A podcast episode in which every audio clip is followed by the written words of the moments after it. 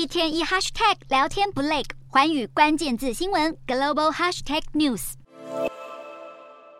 满脸笑意的步入会场，和一旁的与会者挥手致意。中国新任国务院总理李强三十日出席博鳌亚洲论坛开幕式，首次以总理身份参加国际性论坛并发表谈话。演讲开头，李强就警告：现在全世界正处在一个变幻莫测的时刻。李强呼吁各国应该以和平发展为前提，拒绝选边站队、集团对抗，来为国际局势注入更多确定性，强化全球经济的发展动能。李强还不忘在演讲中强调，中国的经济成长态势强劲，整体就业和物价已经逐步回稳，同时市场预期也有明显改。善，不论世界发生怎样的变化，中国将始终坚持改革开放，似乎是在向疫情期间流失的外国企业招手，要他们恢复投资中国。李强先前才在中国发展高层论坛，与苹果执行长库克等外商大佬会面，现在又亲自出席博鳌论坛，而同场参加的还包括新加坡总理李显龙、国际货币基金总裁乔治·艾娃等重量级国际政要。美国 CNBC 分析，北京将这两场大型国际活动动定调为中国对外宣示经济重启。然而，面对各国开始吹起反中风潮，李强要如何透过博鳌外交重振中国经济发展，势必会是各界密切关注的焦点。